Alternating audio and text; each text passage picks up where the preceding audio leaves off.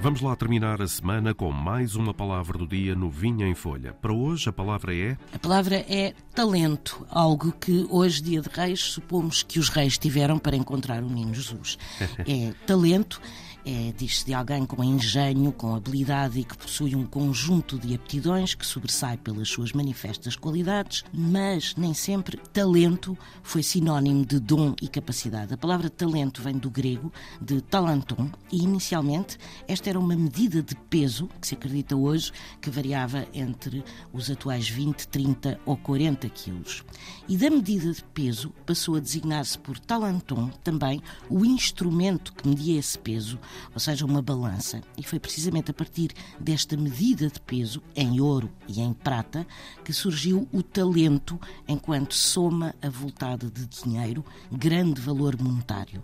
E do talento monetário passou-se para o talento como sinónimo de grande aptidão, algo que se valoriza tal como o talento monetário. No novo ano que agora começa, então novas palavras do dia à nossa espera, palavras para conhecer melhor de segunda a sexta-feira na Antena 1 e também na plataforma online RTP Play. Edição Mafalda Lopes da Costa.